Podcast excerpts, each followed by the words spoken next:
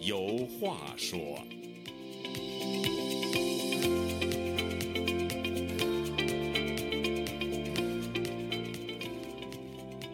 听众朋友，大家好，欢迎您再次来到《周家有话说》这个栏目，我是主持人佳远。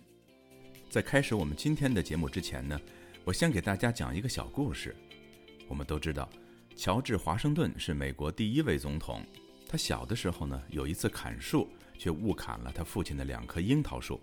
他父亲回来后发现两棵樱桃树被砍了，非常生气，于是自言自语地说：“如果我查出来谁砍了我的树，我要狠狠揍他一顿。”于是，华盛顿的父亲就到处询问谁砍了他的树。当他问到他儿子的时候，小华盛顿开始哭了。他边哭边说：“我砍了您的树。”小华盛顿心想，看来这顿打是躲不过了。然而，让这个孩子意想不到的事情发生了。华盛顿的父亲一把抱起小华盛顿，说：“我好聪明的儿子，我宁愿失去一百棵树，也不愿听你说谎。”这个故事告诉我们，诚信很重要。它是一个人、一个企业、一个国家能否立足并成功的关键因素。其实，这样的故事还有很多很多。孔夫子就说过：“民无信不立。”可以毫不夸张地说，人之交往在于诚，世之安宁要靠信。国有诚信必兴，家有诚信必和，人有诚信必贤。前些日子，我在网上看到一篇署名文章，题目是《中国诚信文化与西方契约精神有何异同》。文章开宗明义地提出，诚信属于道德范畴，也是一种文化和精神，而契约是一种法律规则，其内涵包括道德，也是一种文化和精神。文章的作者认为，比较中国诚信文化与西方契约精神的异同，有利于中西文化交流，能够更好地认识自己，辨明他人，也可以相互理解，消除隔阂与纷争。在这次的“周家有话说”栏目里，我和周孝正教授就来聊聊诚信与契约的异同之处。周教授，我想首先说说我对所谓的中国诚信文化这个提法的看法。我个人认为，哈，诚信应该是一个具有普世价值的品质。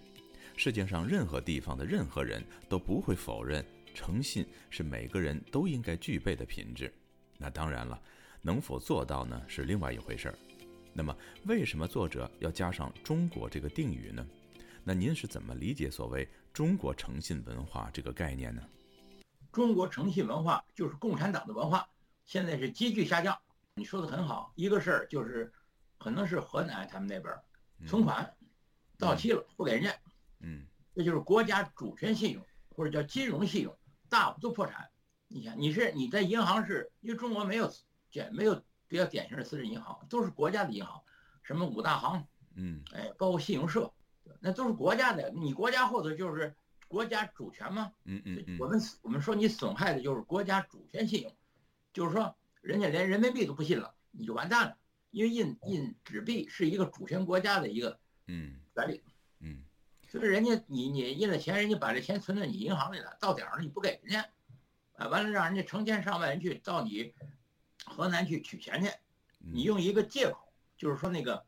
疫情，说由于你那可能是什么核酸红码什么之类的。嗯极其荒唐，所以我一再说叫四荒：荒唐、荒诞、荒谬、荒芜。你都想不出来一种这么荒唐，嗯所以中国的诚信大规模的被损害，而且损害的是国家主权信用。以政治上的例子，你那就香港啊，香港回归的时候，人家英国人讲信用，嗯既然你大清政府把一个香港岛，当时就是一个渔村一个村子，你割让给英国了，英国多少年？九十九年，到点儿了，英国还回来了。嗯但是英国人说说你给我的时候，这个渔村，小打鱼的一小村子，嗯一百年以后我还给你是一个亚洲的明珠。结果怎么样？香港回归了，人英国讲信用给你了，嗯给你之后，我们中国的最高领导人邓小平就讲，港人治港，高度自治，五十年不变。哎，马照跑，舞照跳，就是香港的生活方式不变，嗯而且还说一个数，五十年不变，公然的诈骗，到了二十四年它就变了。嗯今年香港是是回归二十五年，就彻底就变了，港人治港，它也改成爱国的治港，这不就偷换概念吗？嗯人家说是港人，就是在那个时候香港回归的时候，在香港有户口的人叫港人，哎他得来一个爱国人治港。什么叫爱国呀、呃很多卖国的人，你都是你说他爱国，呃所以说这就是国家主权信用。所以他们现在就想以香港为一个例子，将来台湾回归，现在不是彻底破产吗？人台湾还信你们吗？对不对？所以现在就只有动武，武装嗯统一台湾，也就是说打内战了，开始。嗯嗯，就是你刚才提到的，就是说中国的这个呃诚信文化是共产党文化，但是我想啊，我有一个不同的看法，就是说共产党的文化能不能够代表中国的文化？因为中国文化已经有流长了几千年了，共产党的文化才百十来年嘛。但是因为现在共产党它占据了一切呃垄断了一切资源，社会上的一些风气啊等等文所以看上去好像用他的党文化来替代中国的文化，但是我个人认为，他还是不能够完全，呃，说中国的文化就是共产党的文化，因为过去老老一辈儿人都讲这个诚信的，你比如说在共产党执政之前，在他成事之前，那中国的一些呃那些商铺啊什么的那些是很讲呃，这是我听我老老辈儿讲的，他们是很想讲究诚信的，就是我开个小买卖，哪怕我不能够骗人，我不能够用那些呃这种假假材料啊，甚至有毒有害的材料去坑蒙拐骗我的顾客，都是非常讲诚信的。所以共产党的文化，它是在这个用它党内的一些文化，在逐渐扩展到了社会各个方方面面。所以说，它是等于是在某种意义上可以说是毒害了中国原来传统的这种诚信文化，可不可以这么说？对，你说的非常对。共产党文化它怎么能代表中国文化呢？中国文化有两，一个叫扶正驱邪，嗯共产党文化就代表那邪恶那一部分，嗯那个良好那一部分，正确那一部分，它怎么能代表呢？所以我们说共产党文化来代表中国文化，当然是胡说八道。它怎么能代表呢？它只能代表中国文化中那些丑恶的、那些糟粕、那些邪恶那一部分。嗯因为共产党文化也不是中国来的呀，它是境外敌对势力，简单说就是俄罗斯。嗯就是沙皇，新沙皇，呃，就是苏联，现在就是俄罗斯的这头儿普京嗯是这么来的嘛？所以共产党是怎么来的？共产党根本不是中国土生土长的，它是由共产国际、第三国际派特务到中国来，又给钱，又给思想，又给组织，嗯把中国扶植起来这么一个大规模有组织的诈骗集团。这个集团叫中国共产党，当然它不代表中国，它跟中国就没有关系。嗯，完全是个境外敌对势力干的事儿。而且共产党它的一个哲学基础就是《共产党宣言》嗯，就是在一八四八年马克思恩格斯写的《共产党宣言》，现在一百七十年了。他们叫做我们用一切暴力的手段来推翻人类的一切现存的制度，所以它就是一个不择手段的这么一邪党。嗯他讲什么信用？他骗你嗯，他骗你上当了，你就你就找死，你就自己倒霉吧。嗯，而且共产党从来不自我批评。你像文化大革命，他搞成十年动乱，哎，六零年前后，他给饿死几千万人，到现在，咱们人民大学三十三年以前，他们搞所谓六四，人家学生上街游行，和平的游行，他们就动用主战坦克加自动武器，二十万正规军，把咱们人民大学给打死了八万。你问现在三十三年了，他道不歉吗？嗯所以说你要说现在中国的这个这个诚信文化，当然就是毁在现在的共产党手里，特别是习近平还讲，不能用前三十年否定后三十年，也不能用后三十年否定前三，这这就是一句屁话。前三十年是以阶级斗争为纲，斗，与天斗，与地斗，与人斗。嗯，到了十一届三中全会拨乱反正，现在才搞成了一个党的基本路线，就是以经济建设为中心，一百年不动摇，一百年不动摇，现在几年了？嗯，还不到半，还不到五十年呢，四十多年它就变了，对，很多人它说这这么回个事儿嘛。对，很多人说习小近小平平说啊说嘛五十年不变，他是二十四年就变。呃，咱们党的基本路线说一百年不动摇，现在嗯可能还就是也就四十来年，它不就变了吗？对，这是最根本的原因，嗯。就是国家主权信用，就是共产党不讲信用。你提到这个说共得好产听党，对，共提到共产党不讲信用哈，咱们也可以看，就是说现在这个，呃，因为每个国家现在都有宪法，从某种意义上来讲哈，我认为这个宪法其实就是这个政府给他们的人民的一种承诺或者是一种契约精神，也就是说宪法里规定的宪法。宪法是国家根本大法，这一点中国中国政府也是这么讲的。所以说，一切的法律都是应该呃，在宪法底下，或者是围绕着宪法来制定，而不是说你制定了一个宪法，你再通过另外一个行政命令来否定宪法规定的内容，是不是这样？比如说宪法规定中国人有言论、出版、结社、信仰、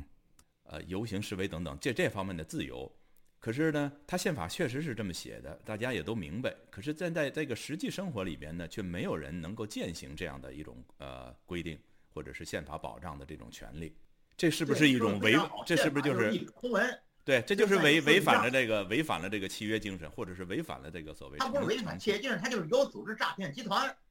你知道什么叫他有什么精神呢？他就骗你，你要不服我就暴力。呃，你比如说，二零一八年习近平非法修宪，咱们中华人民共和国宪法里规定，国家主席最多两连任一次，十年，嗯他就非法修宪。美国也有宪法修正案，但是人美国人家搞宪法修正案，人家合法。嗯他有什么合法呀？呃，而且他用武力恫吓你，在人民大堂两千多个人大代表讨论这个非法修宪的时候，嗯哎，他就用仪仗队，就是所谓的军队，拿着步枪，上面带着刺刀，哎，他就围着人民大堂转了一圈儿，干嘛呢？赤裸的武武力恫吓你，嗯你们人大代表一共两千多人，对不对？他拿着这个仪仗队，都是小伙子，一米一米七八左右，拿着枪还带上了刺刀，他就围着人民大堂转一圈儿这是在电视台我们看着亲眼看见的。他干嘛呢？恫吓你，嗯，他就给你搞修宪。修宪的结果就是两千多个人大代表想反对的，好像没有，嗯或者也可能有几个，弃权的可能有几个，绝大多数人都同意。这就是人民代表的素质太低，你们就怕他妈习近平吓唬你们。你想他非法修宪，他把这宪法玩弄于股掌之中。嗯所这以中国你要说现在的信用没有了，当然习近平就是主要的责任。你想连任，你想当什么定一尊，当到现然，在也一样二十仗，他不想退，他赖皮死皮赖脸，他不想退，你知道吧？所以习近平虽然他是一个个人，但是他也反映了这个共产党的某些呃继承下来的一些呃传统或他者不是是个习惯。他是一个国家主席、共产党总书记、军委主席，嗯现在他是一把手，他怎么是个人呢？他代表的是中国中国共产党的主流，或者叫官方。对，但正是这个这个时候又回到一个，就是共产党里边也有一些开明的，比如说原来的胡耀邦，就相对来讲是比较开明的，他也是呃他也是共产党，他也是共产党的高层领导，但是他成不了，呃气候。呃，这个早在五五十年呃四十年代，就是共产党当时在延安的时候，在跟老蒋争政权的时候，呃，我我记得很清楚，原来我们的节目里也提到过，就是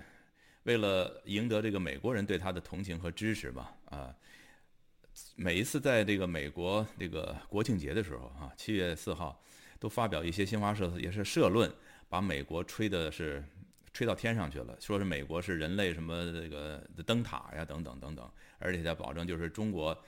共产党得到政权以后要实行民主啊，把这个让人民有选举的权利啊等等，那意思就是说军队要啊国家化等等等等，他都是可以接受，甚至他提出来的。那么得得取政权以后就不是那么回事儿了，这也是一种，呃，所谓不守诚信的一种一种体现啊。你远了说胡耀邦，当然是一个杰出的干部；嗯，近了说胡锦涛，是，人家十年人家裸退了，比嗯他在前一年前的，就是中共中央政治局委员吴仪，人家到了到点儿人家裸退了。嗯本来呢，胡锦涛当了十年的总书记、军委主席、国家主席，人家到到任期了，人家把这个权力交给了习近平。嗯胡锦涛就是看走了眼了、嗯嗯你怎么能交给习近平呢？这你等他到了十年，他不退，现在你胡锦涛你怎么办？嗯对不对？你不是温家宝也是好人，嗯，温家宝就剩下哭，对不对？胡锦涛就得就是不说话了，你嗯想想，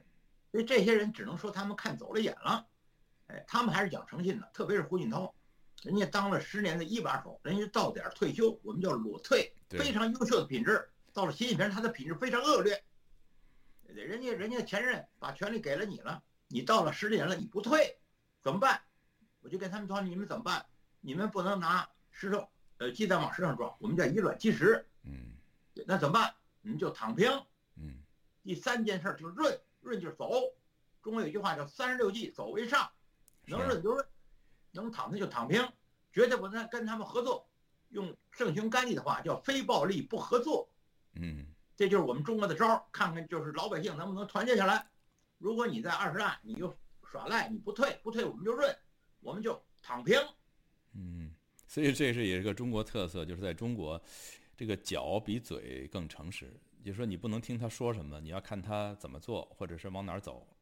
今天早上新闻报道就说嘛，上海签证的这个机构嗯人山人海，嗯反正能走的就是能润的都走。嗯最近这几天好像说开有有有些签证开放，嗯嗯嗯这个老百姓都明白啊，还不用你说，也不用我说，老百姓还不明白这事儿吗？这这是一个机会，赶能润的赶快润，而且老百姓用这字儿也好，就是一个字儿润，嗯，俩字儿都不愿意用，其实就是走嘛，是或者是是，用脚投票，嗯，或者他这个英文，他从那个英文的谐音来的，英文叫 run，run 是跑的意思嘛，跑路。哎，就是我刚才提到，就是孔夫子之前两千多年前就说过，这个这民无信不立。其实他这个民是很泛泛的一种概念，其实包括社会的各个阶层，它也应该包括共产党。那当然那当然，它是广义的嘛。广义的，嗯，对，对，就是说的，如果或如果是这种呃概念的话，那么民无信不不立，他不能够就是立起来吧，被被别人承认，被别人尊敬。如果一个党，它一个政党，它如果没有信用的话，它同样是应该立不起来，也是得不到别呃别人的信任的。迅速垮台，嗯就这么简单，就跟三十多年以前八幺九所谓的政变，那就是东欧巨变、苏联解体，嗯一个超级大国轰然倒塌，嗯对的，现在一样啊。现在我们又来一个超级大国，就是中共，你以为还能他们还能多有吗？哎，他们就这样，银行他们也不信了，哎，人家哎说的话五十年不变，他们现在二十四年就变，嗯，而且习近平一开始说的话也很好啊嗯，他说我们中国跟美国，我们有一千条理由跟他搞好关系，没有一条搞坏，这话说多棒啊！到现在跟美国全面的恶化，中美关系全面恶化，你想他才多少年？他不到十年呢。嗯他人家用的是百，他用的是千，我们有千条理由跟美国搞好关系，没有一条搞坏的。现在一条都没了，一千连一一都没了，嗯这不就是明摆着诈骗吗？所以你们还还犯什么傻呀？我不是说了吗？如果你们能出国，你赶快润；如果你出不来，你就先躺平，你嗯不要助纣为虐，对不对？你要学习印度的领袖圣雄甘地的话，叫非暴力不合作。嗯比如说他的钱取不出来了，你还存你还取你还存去吗？比如你有钱，对不对？嗯你就别存了，你存取不出来吗？你还不知道吗？嗯，对，呃，然后就让他提前的、迅速的垮台，就给他一嗯教训。对，我所记以为什得么刚才你说那孔子那句话嘛，说民不信则不立，那立就是立得住，或者立可以解释成可持续发展。你没有信，你还能你还想发展，你更不要发展，你更不可能可持续的发展，你更谈不到持久的发展。因为咱们中国前些年我们上课的时候，就是发展是硬道理，把发展是硬道理提升为可持续发展是硬道理，可持续又叫可持久。嗯哎人家台湾就讲永续利用，就是永远发展。嗯，我们叫可持续发展，这话有点啰嗦，但是意思完全一样。嗯你不不讲信用吗？对，不讲信用，你的信用等级就下降，而且老百姓一回生二回熟。嗯嗯所以我就一再说嘛，老百姓你对于政府不讲诚信，你怎么办？比如说你的钱到点儿取不出来了，那你就别别再存了。所以我记得前几个月，那个香港有一个著名作家写了一些科幻小说的，叫倪匡，嗯、逝世了嘛，呃，大家就是把他之前说过的一些话拿出来回忆他嘛，啊，就说有一句话就是，就是共产党说的话，你一个你一句话，你一个字儿都不要相信， 我就说的比较绝对哈。但是呢，你要是思想起来也是哈，你说那个时候毛泽东搞那种大鸣大放，啊，鼓励什么知识分子啊提意见呐、这个后来被说被认为是引蛇出洞，叫做那个不是阴谋是阳谋。结果刚刚大鸣大放，就就打进去几十万所谓右派嘛，就翻手为云，覆手为雨。当时就这样，当时就反右嘛，反右就是基本上破坏程序，嗯他们叫做知无不言，言无不尽，嗯言者无罪，闻者足戒。对啊有则改之，无则加勉。他们叫四大：大鸣、大放、大字报、大辩论。嗯结果当时有一个著名的民主党派人就问毛泽东：“你不是说了吗？言者无罪，人家所谓的右派，人家不就在会议上给你们提点意见吗？”当面就问他：“你不是说言者无罪吗？你怎么就一言治罪了嗯？”毛泽东怎么说的？我说的言者无罪，不包括他们，哎你知道吧？嗯这就是就一这种么耍赖，当面就耍赖嘛。所以后来为什么习近平他们这帮人嗯说再会，记者说再会，就是中国的记者嗯怕你们，世界的记者怕你们吗？嗯他不举行嗯，举行中外记者大会，原来的时候是一个进步。嗯哎，当然总理从温家宝、从周荣基总理、温家宝总理他们都举行过，包括李克强总理也举行过嗯中外记者招待会。嗯只只不过呢，他给你安插，就是一嗯个中国记者问，一个西方来的记者问，而且中国记者是中国记哎者是指定的，中国记者都告诉你了问的什么。嗯，对，而且他把但答是外案国都记写者下呢，来，你很难控制住，是，但是他给你岔开，嗯就是说你一个中国记者问的问题，你都知道，答案你都知道。嗯完了，等你回答完这个记者之后，人家外国记者站起来了，你可能不知道，嗯不知道呢也不要紧，他不就一个吗？嗯一个你等你定下神儿来之后，又来一个中国记者，他们就玩这种雕虫小技。嗯现在干脆我根本就不让没有记者招待会，你看看习近平什么时候他主持过中外记者招待会吗？他敢吗？他哎，您说这点特还真是这样，我我也是，呃，不说也想不起来，一说以后往回看一看，这这十来年几乎没有这个习近平参加从来没过有现过，为什哎么他现做场贼那心个虚？他小学还没毕业，字儿还没认全呢，而且他第一不识字儿，第二不识数，他敢举行中外记者会，他就现了大眼了，不识字儿不识数，还自个儿当一个国家主席还没完没了了，你干十年就不错了，到了十年他不下去，死皮赖脸的他赖在他这一把手指这个位置上，所以现在的我们中国人讨论的问题就是如何让他到点儿下车，到站下车，所以还回到这个今天的这个谈话主题吧，就是讲究这个所谓信用文化、呃诚信文化和这个契约精神。呃，如果说这个诚信文化，呃，它是有有一定的中国特色哈，那么契约精神更能够体现西方，呃，在这种现代社会里边的一种啊、有法律特效的这样一种一种精神。呃，因为我们都知道在，在国外，你买不管你是买房也好，买车也好，你会签一大堆的文件。其实这个文件，呃，某种意义上就是一种契约。呃，你签署了以后呢，你比如说我买房，我我提前半年或者一年，我我定下这个房子了，当时是什么价儿，我就写的是什么价儿，我就同意付这个价儿。如果这房子涨了，你涨出一倍了，那我赚了。哎，你那个建房的人，你也不能到时候一年以后你多要我的钱。但同时，如果这个房子它要跌了呢，哎，我也就认亏了，哎，那个你也买买房的人呢，也不能够反悔，说我不认账了，我我我那个你你这个条约就撕毁了，这个合约撕毁了也不行，要不然的话你那个押金你就拿不回来了。但是好像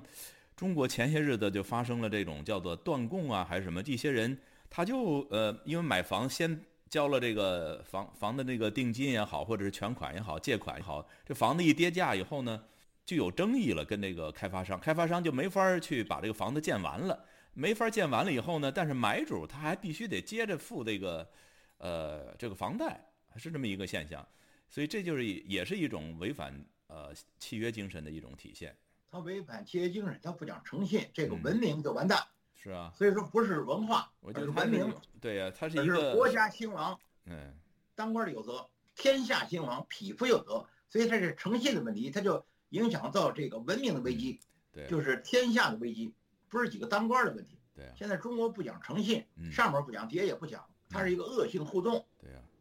如果说这个诚信的这种东西，它只停留在这种道德呃层次的话，你比如说我借了一百块钱啊，到时候我说我还你，两个人之间他也没有写什么字据之类的，到时候呢，如果我诚信好，我就是还你了，按期。但如果我我耍赖，我就不还你了，这个你还真没辙，为什么呢？你就口说无凭，呃，那个你你你你到哪儿去你也打不了这个官司，人家法法律它是讲究证据的，对不对？你说他你这两个人之间的事儿，你说他借了我一百，呃，他没还我，他说我还你了，或者说我没借，你这个就没有办法说清楚了。但是契约精神就不是这样，契约就是一种承诺，它是有法律效益的，是有法律约束力的。所以中国在进入这种呃现代文明社会的时候，这个契约精神就显得格外的重要，甚至超越了这个所谓呃那个诚信的这个呃程度了。对，你说的特别对。你像我小的时候，我记得我五六岁，